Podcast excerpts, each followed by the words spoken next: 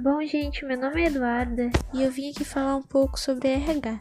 Recursos humanos ou RH de uma empresa são todas as pessoas que fazem parte da organização.